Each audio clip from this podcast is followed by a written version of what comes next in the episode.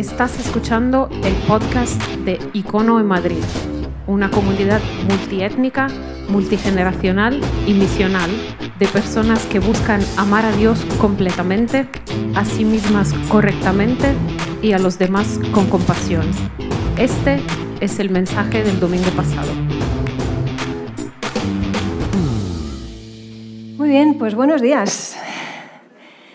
Encantada de veros a medias, porque con el fogonazo es complicado, pero sé que estáis, os oigo respirar por lo menos, así que no me he puesto de acuerdo con Samuel, pero la verdad es que más allá que también, por supuesto, y en primer lugar, de cuánto nos evoca ese texto que él acaba de leer para traernos y acercarnos al momento de la mesa, qué oportuno ese texto, teniendo en cuenta que hablaba de que al fin y al cabo, por una persona extraordinariamente buena, bueno, pues quizá alguien daría la vida, pero por alguien que no, o que es malo, o que es retorcido, o que es perverso, o que está, bueno, pues envuelto en lo peor, por ese nadie daría nada, ¿no? Y es que hoy vamos a hablar de cómo tratar con personas difíciles. Así que sabéis que estamos en una serie de conversaciones en las que vosotros habéis estado mandando preguntas y Joel y yo estamos intentando dar respuesta eh, más o menos a, varias de ellas que hemos eh, organizado, digamos, en, cinco bloques. Así que durante estas cinco semanas estamos hablando de esto. Y em, este es un tema delicado porque, por una parte, eh, ¿quién no conoce a alguien que consideraríamos difícil? Pero por otro lado, si somos muy honestos, ¿quién puede ser el primero en lanzar la piedra diciendo que no es, en parte o en alguna medida, en algún momento también, persona difícil? Así que vamos a ver algunas de las eh, disyuntivas que nos plantea este tema. Para los que no me conocéis, soy Lidia Martín, formo parte aquí en Icono del equipo de enseñanza. Y nos vamos a estar moviendo en varios textos bíblicos esta mañana que yo creo que nos van a arrojar luz sobre este tema. Sabéis que hay ocasiones en las que partimos de un texto bíblico y lo desarrollamos de manera expositiva.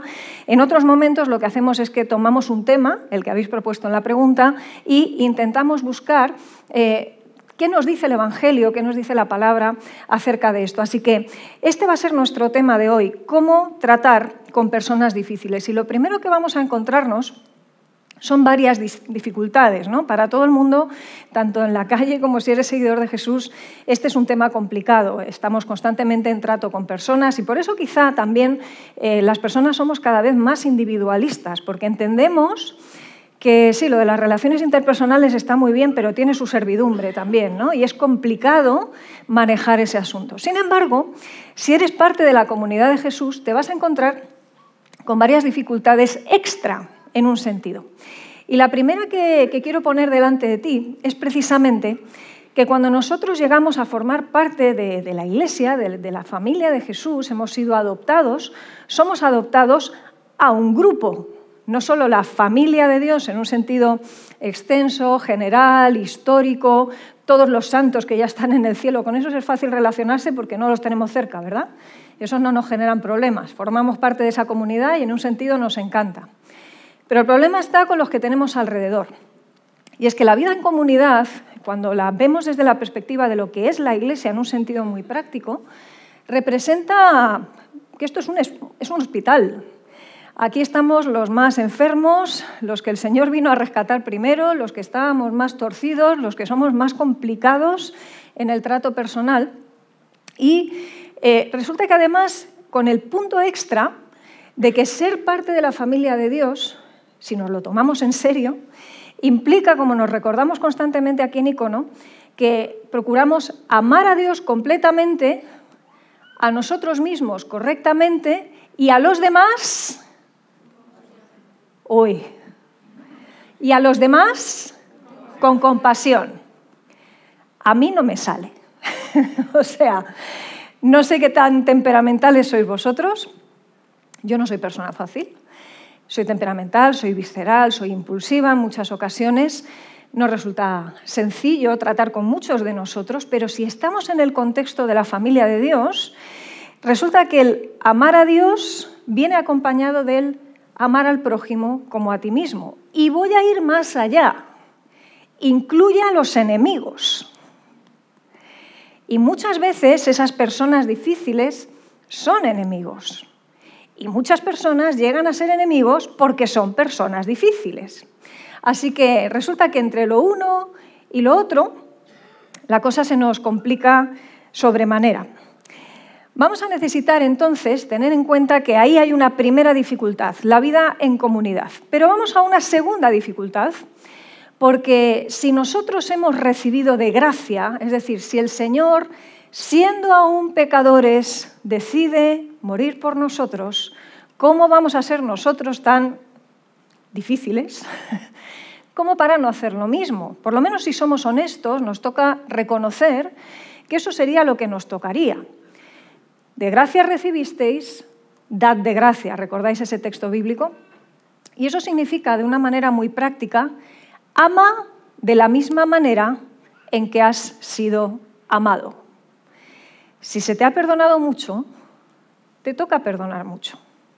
Y cuando pensamos en la obra de Jesús en la cruz y vemos lo que costó eh, ese pecado nuestro, que fue lo que le clavó allí, ni más ni menos, entonces entendemos un poco mejor cuál es la medida a la que se nos llama en cuanto al trato con esas otras personas que nos lo ponen difícil. Nosotros no tenemos que terminar en una cruz, pero el Señor sí lo hizo por nosotros y eso nos coloca en una posición con la cual eh, tenemos que hacernos preguntas y contestárnoslas de manera coherente.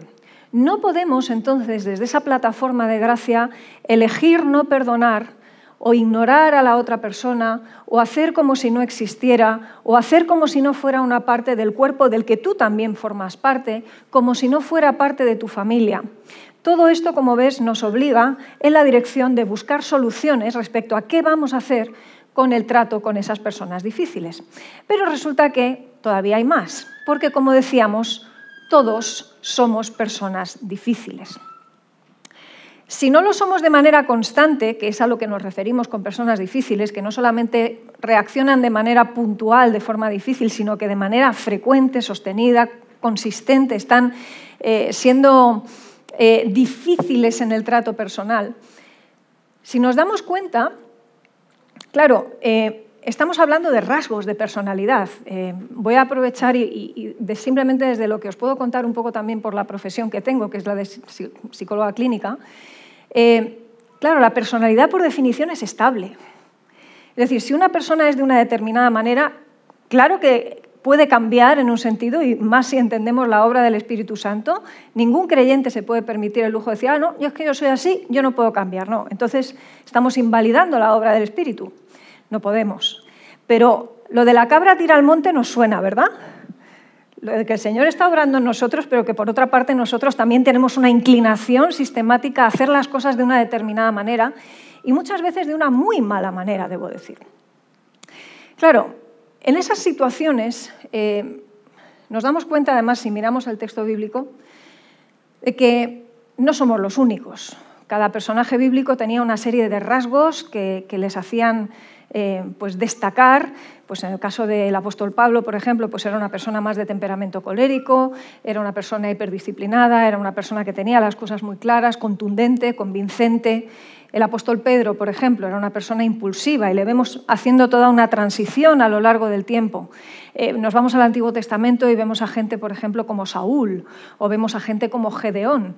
El otro día hablábamos de él en el grupo de hogar ¿no? y veíamos que tenía una cierta obsesión por el control, por tener las cosas muy atadas. Pero era muy bonito ver también como su tema no era un tema de incredulidad, como hablamos el día que estuvo Joel hablando sobre el tema de las dudas, sino que era una persona que tenía dudas razonables y esas dudas razonables las traía delante de Dios y Dios le animaba incluso a plantear sus dudas. Hay un momento en el que le dice, pues tienes que ir a pelear y si tienes temor, oye, baja al campamento con tu siervo y mira lo que está pasando allí. Dios trata con nosotros desde nuestra dificultad, desde nuestra particularidad y nuestra idiosincrasia de una manera preciosa. Es lo que llama la Biblia también la multiforme gracia de Dios. En un pueblo que es tan variado y tan variopinto como nosotros, que Dios como Padre esté tratando de una manera específica para cada una de nuestras dificultades nos tiene de alguna manera que inspirar, que motivar y que mover a procurar amar como Él ama. A mirar a esa persona que tenemos cerca y que es difícil, es cierto, y nosotros también lo somos, pero procurando imitar como hijos de luz, luego lo veremos, el amor de Dios. Así que, sobre todo teniendo en cuenta estas tres dificultades y un texto que nos apunta peligrosamente, y es el que tenéis ahí delante, tenemos que empezar a tomar medidas.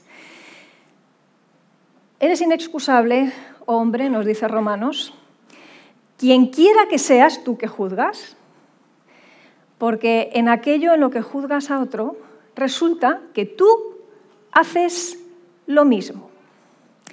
Lo voy a poner de otra manera. Los cristianos a veces somos expertos en meterle el dedo en el ojo al de al lado porque peca diferente que nosotros. Pero el pecado a los ojos de Dios es el mismo. Muchas veces desde esa posición de juzgar, precisamente lo que hay es un pecado común, que es el pecado del orgullo.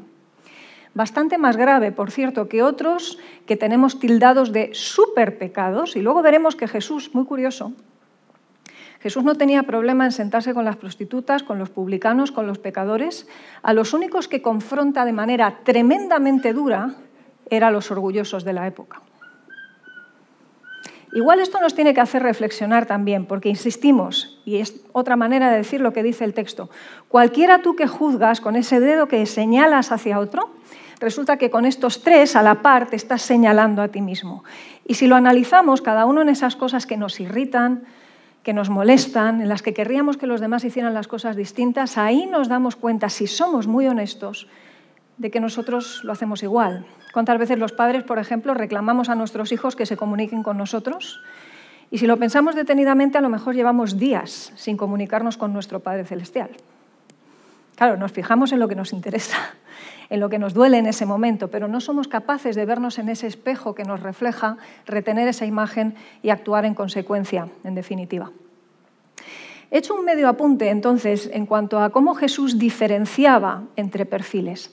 Y esto es algo que lo vemos constantemente. De hecho, una de las cosas eh, pues, curiosas que vemos en el Evangelio y esto no solamente en el Evangelio de Jesús, sino por ejemplo en libros como Proverbios, que si tenéis la oportunidad de iros a aquella conversación que tuvo Joel cuando todavía nos reuníamos en rastro acerca de los Proverbios, y él hablaba de tres tipos de personas que veíamos ahí en los Proverbios, el sabio, el necio y el malvado.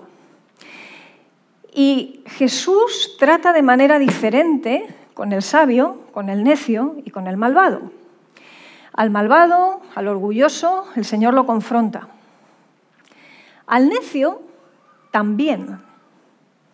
Porque el que pudiendo hacerlo bien no lo hace bien, dice Santiago que le es pecado. Es decir, tanto el necio como el malvado son responsables delante de Dios. Y Jesús, cuando vemos, por ejemplo, cómo trata con los fariseos, por ejemplo, cómo trata con los doce, notamos cosas curiosas, porque el Señor comprende la torpeza de los que están alrededor, comprende las limitaciones, comprende las dificultades del ser humano. Él se encarna y viene aquí y lo observa bien de cerca, conoce el corazón además de cada uno, y es precisamente en ese examen del corazón que Dios hace, en ese Jesús encarnado, imagen del Dios invisible, que distingue cuándo tiene que actuar de una manera y cuándo tiene que actuar de otra. ¿Os acordáis que hay muchas veces en que, estando los fariseos pretendiendo prenderle, él miraba el corazón de ellos, sabía lo que estaban pensando y muchas veces de ahí que entendamos que lo que había inmediatamente después fuera una confrontación. Luego ya veremos que para nosotros no es tan fácil eso y vamos a patinar muchas veces si lo hacemos así. En otras ocasiones, cuando de lo que se trataba era una cuestión de, torpeza, de alguien que, que quiere pero no puede, el Señor lo que mostraba sistemáticamente era compasión, era gracia. Él miraba a las multitudes y se compadecía de ellas porque les veía como ovejas que no tenían pastor. Y no despierta los mismos sentimientos en Jesús lo uno que lo otro. Y vamos a darnos cuenta como hay ocasiones en las que Jesús lo que hace es que pone distancia. En otras ocasiones muestra un camino mejor. En otras ocasiones tiene una confrontación dura y directa. ¿Por qué? Porque por los frutos se nos conoce, porque las obras de determinadas personas en determinados momentos eran manifiestamente malas y porque además cuando él leía el corazón de esas personas difíciles, podía, como Dios que era, confrontar yendo a la raíz del asunto y él sí, acertando. Nosotros meteríamos la pata muchas veces, como veríamos después. Ahora, lo que sí que hacía era escoger cuál era la situación. De hecho, no le vemos tratando con los fariseos, así en general, como cuando uno de ellos se acerca, casi a escondidas, ¿no? ahí en, en la oscuridad de la noche, como era el caso de Nicodemo, para hablar con él. Cuando alguno de ellos se desmarcaba de esa mole, que eran los escribas, los eh, maestros de la ley, que tenían esa intención persistente por prenderle y por visibilizarle eh, como cualquier cosa menos lo que era, hijo de Dios, cuando, cuando, les, cuando ellos le perseguían en ese sentido, él se tenía que poner muy firme. Ahora, cuando alguien realmente de corazón, humildemente, se acercaba y quería saber más, Ahí Jesús mostraba una gracia diferente, multiforme, con compasión, con un diálogo que de alguna manera lo que hacía era tender puentes para que esa persona se encontrara con su Salvador en definitiva y pudiera reconocer en Jesús el Mesías. Así que nos vamos a dar cuenta de que muchas veces el tema del el trato con personas difíciles eh, va a implicar límites y la gracia a veces implica límites. Esto es una cosa que nos cuesta mucho entender, porque nos pensamos que poner límites a alguien es no tenerle amor. Jesús establecía límites. Se los establecía, por ejemplo, a sus doce. En algunas ocasiones les tiene que llamar la atención cuando estaban teniendo ciertas peleillas entre ellos a ver quién era el mayor y en algún momento les tiene que cortar y decirle, ¿y a ti qué? Sígueme tú. Y había gracia en esa intervención porque él estaba reflejando una realidad, una verdad clara que para ser justos a esas personas no les tocaba decidir quién tenía que ser primero o último, ellos no son Dios, les ponía ante la realidad de lo que tienes que hacer es seguirme. Y no te quiero menos por eso, es que te quiero menos si no te lo digo. Dios no es buenista. No busca lo que se llama en psicología deseabilidad social, que es caerle bien al personal. Él no se casa con nadie en ese sentido, no va buscando la palmadita en la espalda. Ama la verdad, ama la justicia y la traslada en amor. Esa idea de que en Él la justicia y la gracia se besan, se encuentran. Y eso nos va a tocar imitarlo en muchas ocasiones. Nos vamos a tener que preguntar, sobre todo en esos momentos en los que nos cargamos de razones ante esa persona difícil que nos incordia, si Jesús trataría con ella de la manera en la que nosotros estamos tratando con ella. Porque hay veces que nosotros tenemos un plan en mente de cómo hacer para poner orden en esa situación, de cómo poner límites. Y en ese caso nos damos cuenta,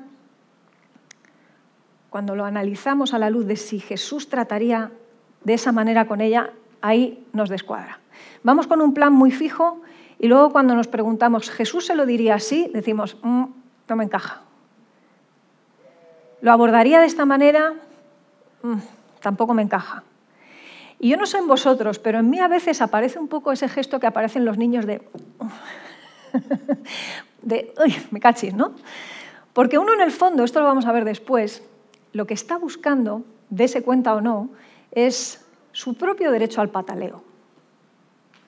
Hacer la justicia a su manera, salirse con la suya, porque es que este otro me lo está haciendo pasar muy mal fíjate lo que me ha hecho. Y nosotros queremos, en la inmediatez de cómo nos gustan las cosas, poner ese orden ya de cualquier manera. Y Jesús no lo haría así. Así que esto nos obliga a tener que reconsiderar algunas cosas. Vamos a hablar de qué es eso de límites.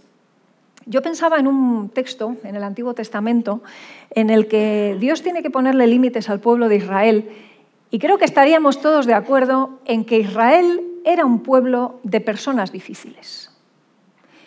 Moisés estaba extasiado, por no decir hasta las narices. El momento en el que Moisés se pone delante de Dios para decirle, mira, remátame, quítame la vida, no puedo más, estoy harto de tratar con esta gente. Y Dios tiene solidaridad y empatía, si se puede expresar así, con Moisés. Y le dice, no te preocupes, yo te voy a poner a 70 hombres que te van a ayudar a liderar. O sea, Dios no era ajeno a la realidad de ese pueblo difícil. Y ahí tenemos a Dios poniendo límites. Y fijaros cómo los pone. Mira, yo he puesto delante de ti hoy la vida y el bien, la muerte y el mal, porque yo te mando hoy que ames al Señor tu Dios, que andes en sus caminos y guardes sus mandamientos, sus estatutos y sus decretos, para que vivas y seas multiplicado, y el Señor tu Dios te bendiga en la tierra a la cual entras para tomar posesión de ella. Pero, aquí dice, más sí, sigo leyendo. Si tu corazón se apartare y no oyeres, y te dejares extraviar, y te inclinares a dioses ajenos y les sirvieres, yo os protesto hoy que de cierto pereceréis. No prolongaréis vuestros días sobre la tierra donde vais, pasando el Jordán para entrar en posesión de ella. A los cielos y a la tierra llamo por testigos hoy contra vosotros, que os he puesto delante la vida y la muerte, la bendición y la maldición. Escoge pues la vida para que vivas tú y tu descendencia, amando al Señor tu Dios, atendiendo a su voz, siguiéndole a Él, porque Él es vida para ti y prolongación de tus días para que vivas sobre la tierra que el Señor juró a tus padres. Claro, nosotros no podemos poner límites así, se entiende, ¿no? He querido leerlo y leerlo extensamente y hasta el final, porque nosotros no somos Dios. Ahora, os pongo frente a Josué, humano, no Dios, tratando con el mismo pueblo difícil. Sabéis que Josué fue quien sustituyó en el liderazgo a Moisés con ese mismo pueblo complicado. Y ahí tenemos lo que Josué les dice, lo encontráis en el capítulo 24, versículo 15. Si mal os parece servir a Jehová, escogeos hoy a quien sirváis. Si a los dioses a quienes sirvieron vuestros padres cuando estuvieron al otro lado del río, o a los de los amorreos, en cuya tierra habitáis, pero yo y mi casa serviremos al Señor. Fijaros el matiz. Josué, evidentemente, no puede emitir bendición, maldición, pero sí que en ese sentido es emisario de lo que él sabe que es bueno de parte de Dios, y él no va a emitir juicio. De hecho, le dice al pueblo, mira, yo no puedo escoger en vuestro nombre, vais a tener que escoger vosotros, aquí están las opciones. Ahora, en lo que a mí concierne, esto es poner límites, ¿eh? en lo que toca de mi parte, mi casa y yo serviremos al Señor. Ahí vemos a una persona estableciendo límites con otra, no juzgándoles, no machacándoles, no generando conflicto, pero sí poniéndoles ante una disyuntiva que sabe que es real y respaldada positivamente, lógicamente también por quien le ha colocado en el liderazgo, que es Dios mismo en ese momento. Nos vamos a encontrar en esa situación muchas veces, quizá no liderando como lideraba Josué al, pueblo, pero nos vamos a ver en situaciones en las que de humano a humano, pues como le pasaba, por ejemplo, a, Pablo cuando escribía las cartas a los que eran sus hijos espirituales, ahí sí que había un liderazgo, claro, pero tratando con personas, con compañeros del ministerio incluso, como pasaba con Juan Marcos, tocaba poner límites, con mayor o menor acierto. Luego Pablo pone un límite que al final rectifica y bueno, ahí pasan cosas, lo podéis mirar en casa. La cuestión es que nos vamos a tener que plantear un siguiente dilema, porque fijaros, todos son dilemas. Esto de las personas difíciles trae complicación tras complicación. ¿Cuál es el dilema? El Señor nos da una serie de consignas que vamos a repasar eh, en breve y os retrotraigo a la conversación larga que tuvimos, a la serie de conversaciones largas que tuvimos sobre el Sermón del Monte en meses atrás Todas esas consignas es muy bueno que las recuperemos ahora, pero ¿cuál es el dilema? ¿Creo en Dios o me creo lo que Dios dice? Es decir, cuando nos vamos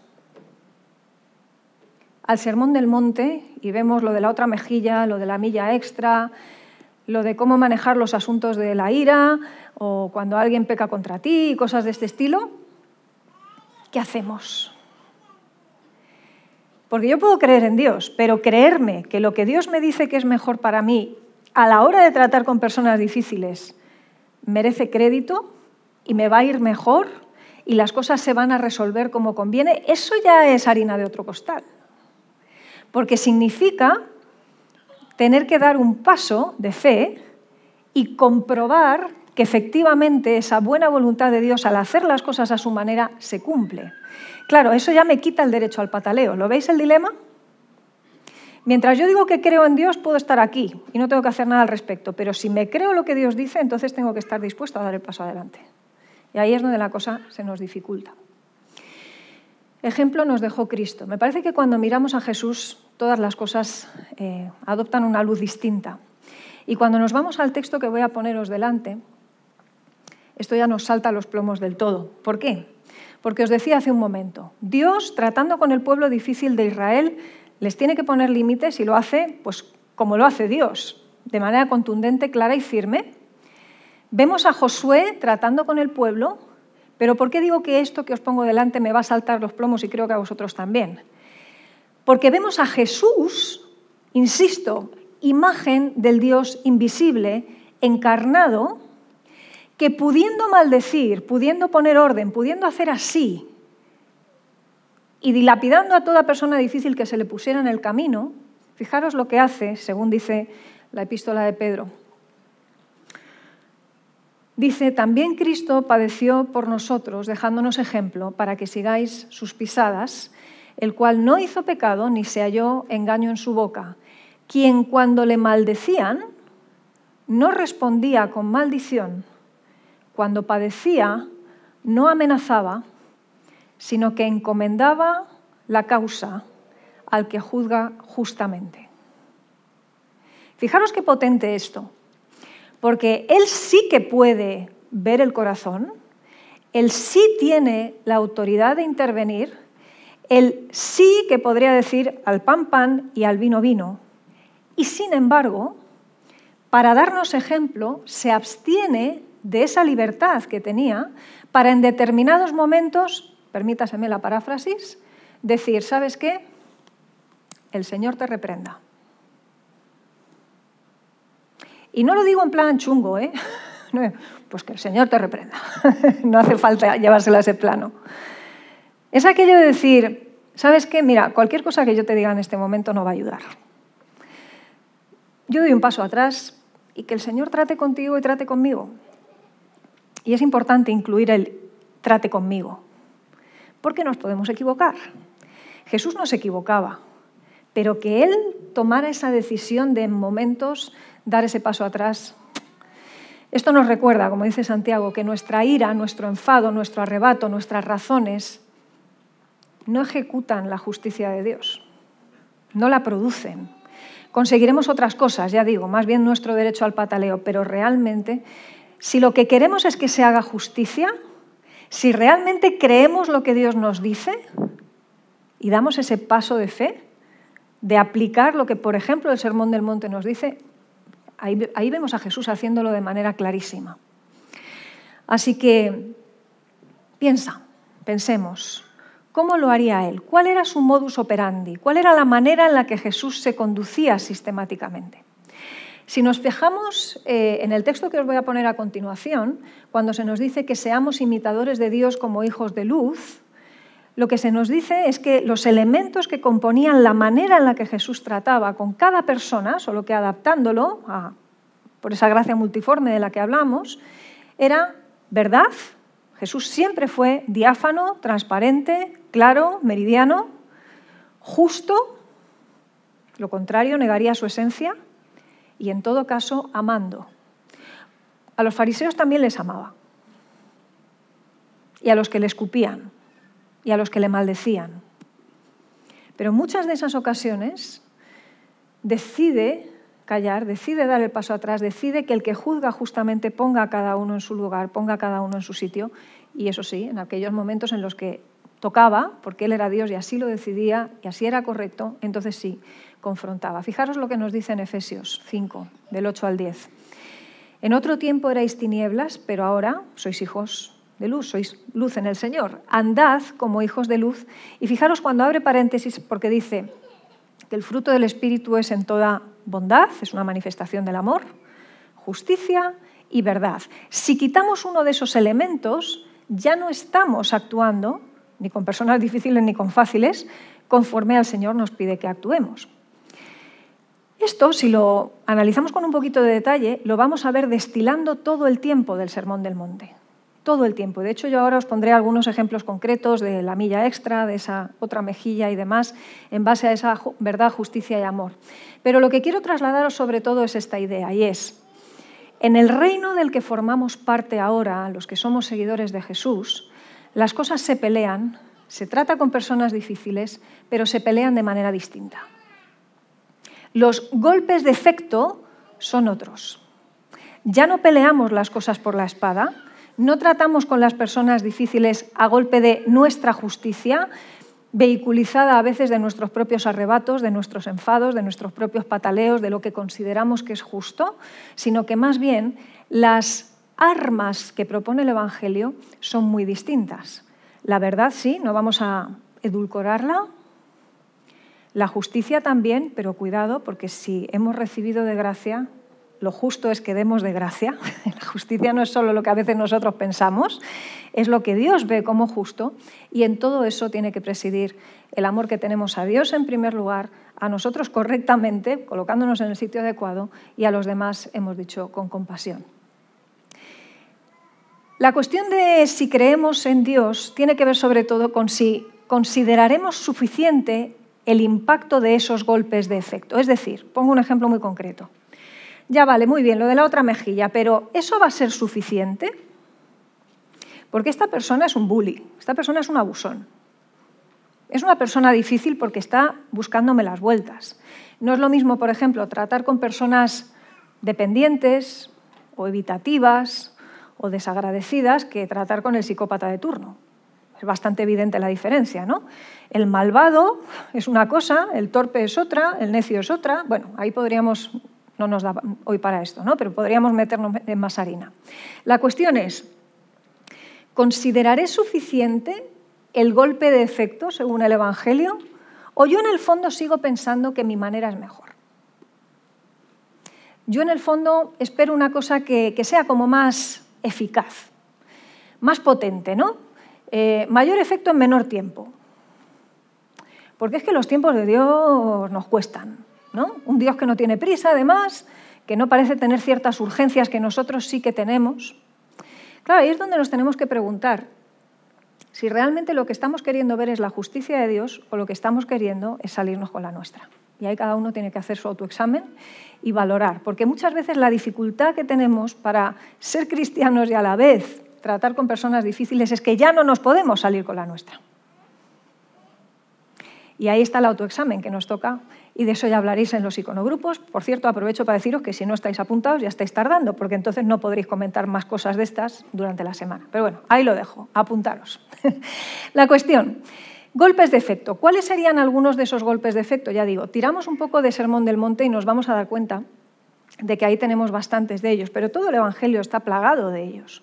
Y ver a Jesús en movimiento es darnos cuenta de que muchas veces con las personas difíciles lo que toca es amarlas más y esforzarse más. Porque al fin y al cabo, al que lo hace todo bien o casi bien, pues a ese es fácil, ¿no? ¿Qué mérito tiene tratar a esa persona bien? Ahí no hace falta ni la gracia, entre comillas, pues decimos, bueno, si se lo merece, se lo merece el que la trate bien porque fíjate qué bien me, está tratando. Claro, donde es difícil aplicar la gracia, por definición, pero es que eso es la gracia, es un regalo no merecido, es con el que no se lo merece. Es una obviedad, ¿no? Parece de perogrullo lo que estoy diciendo. Ninguno hemos sido fáciles. El Señor nos ha amado primero, nos ha amado antes de la fundación del mundo. El Señor paga en la cruz nuestro libre albedrío, no sé si lo habéis pensado alguna vez. Él es el que paga el precio de que hayamos sido creados como personas que podemos escoger. Y a partir de ahí, todo lo demás se destila de manera natural, si os dais cuenta. Pero para esto necesitamos reconocer primero cuál es nuestra condición. Hacer las cosas al estilo de Dios no es sencillo, nunca se dijo que, fuera fácil, pero se dijo que era bienaventurado, que merece la pena, que en el final del recorrido las cosas van a estar mejor. Que ahí podremos decir, mira, el Señor está por mí. Esta persona me sigue ninguneando, me sigue tomando por tonto. Eso se llama abuso de la gracia, ahora vemos qué se hace con eso.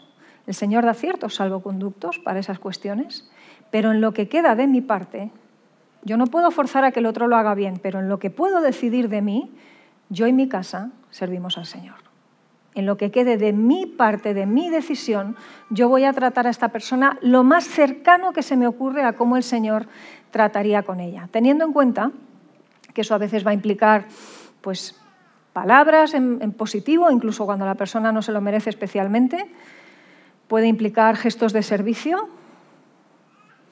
Si un día una persona eh, que te cae mal y a la que le caes mal, le ves agobiado buscando algo que se le ha caído entre las sillas del cine a oscuras, haz la prueba.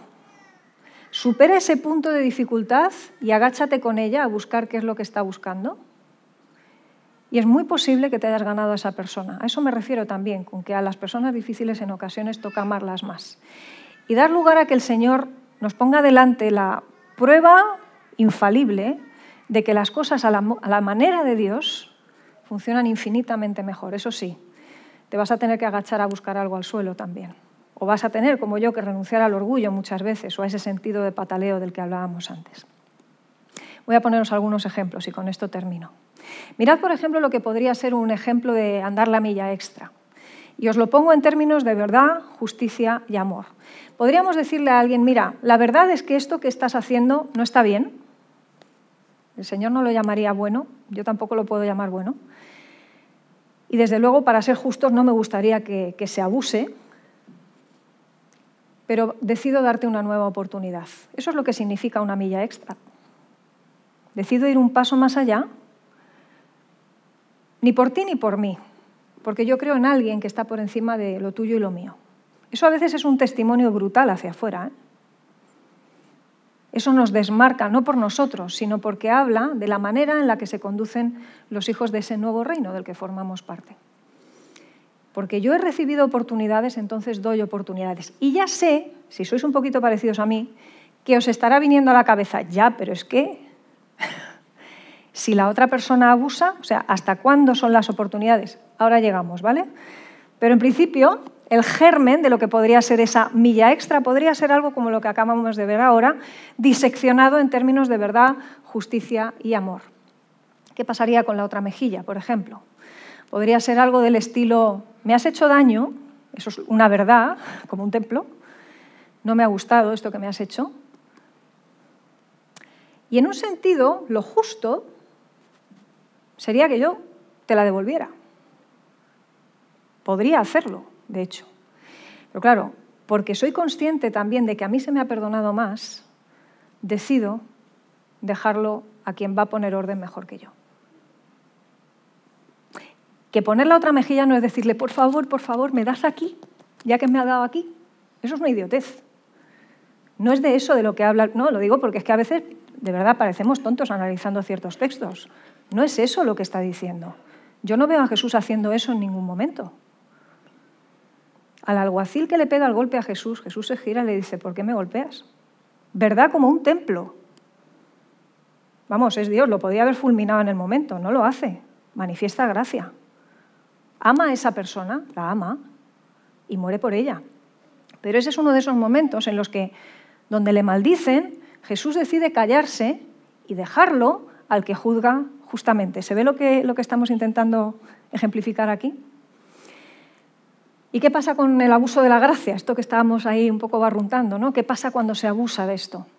Pues a veces toca efectivamente hacer aquello de lo de gentil y publicano. ¿Os acordáis de Mateo capítulo 18? Que no nos da tiempo a meternos aquí, pero lo podéis ver en casa.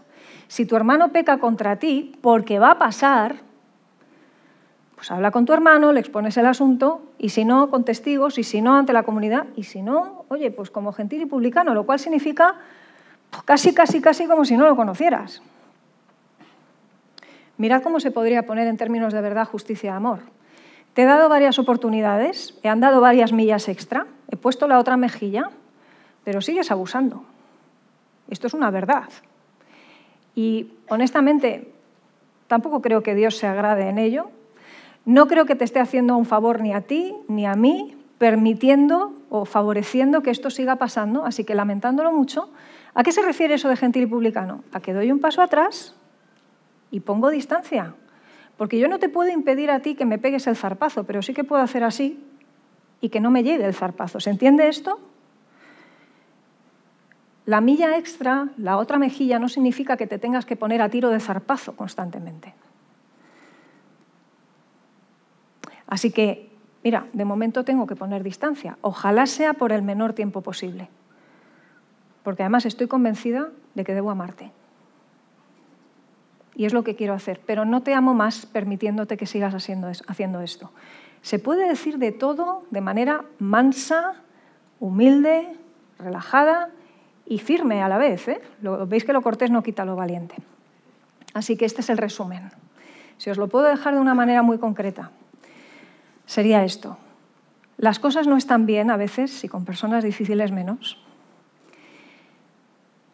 porque amamos la justicia, porque tenemos un Dios justo y un Dios de orden, claro que tenemos que procurar ese algo mejor y procurar que las cosas estén bien. Pablo les escribía a los esclavos diciéndoles, tal y como os ha encontrado el Evangelio, permaneced ahí.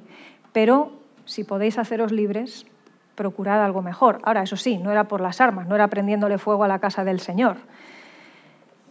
Era base de esa manera, que es la manera del reino. El estilo de Jesús es la gracia.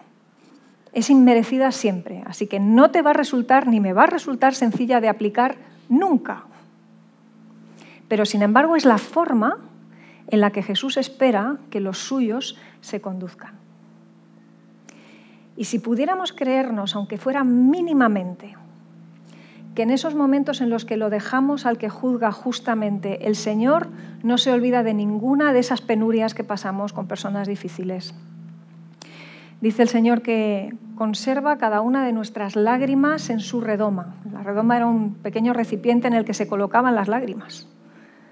Que el Señor guarde cada uno de esos momentos y no se olvide de ninguno para poner orden Ahora, que podamos hacer ese ejercicio de estar quietos y ver que Él es Dios, fiarnos de que su modelo, su forma, su estilo de gracia, que reúne amor, justicia y verdad, es infinitamente mejor que nuestro derecho al pataleo. Oramos. Señor, te queremos dar las gracias porque cuando pensamos en estas cosas nos damos cuenta de que Tú nos has alcanzado, primero nos has alcanzado siendo personas difíciles, complicadas, y no solo eso, sino personas que te habían dado la espalda de manera radical, que durante tanto tiempo de nuestra vida, Señor, no hemos actuado solo por omisión, sino que hemos sido intencionalmente contrarios a todo lo bueno que emana de ti. Y sin embargo, Señor, tú nos has mirado con gracia, nos has mirado con amor, nos has hecho ver con verdad cuál era el estado de nuestro pecado y a la hora de aplicar tu justicia, Señor, nos has dado la posibilidad de hacerlo a través de Cristo y que no sea descargando tu juicio y tu ira sobre nosotros. Y te pedimos que nos ayudes a tener esto presente, porque son tantas veces, Señor, que en el día a día tenemos que relacionarnos entre nosotros y nos cuesta, pero creemos, Señor, firmemente que en tu luz veremos la luz y que cuando pensamos y tenemos aquí en, primera línea de nuestra conciencia cómo tú has tratado con nosotros, cómo Jesús dialogaría con nosotros. Entonces eso nos trae también claridad sobre cómo hacerlo entre nosotros. Te damos las gracias en esta mañana porque nos has mirado con amor, con compasión y nos has alcanzado con tu gracia. En el nombre de Jesús. Amén. Gracias por escuchar estos recursos. Esperamos que te haya retado y motivado a vivir arriba, adentro y afuera. Recuerda que para conversar sobre estas ideas puedes participar en un icono grupo. Pásate por nuestra página web y encuentra más información. icono.online.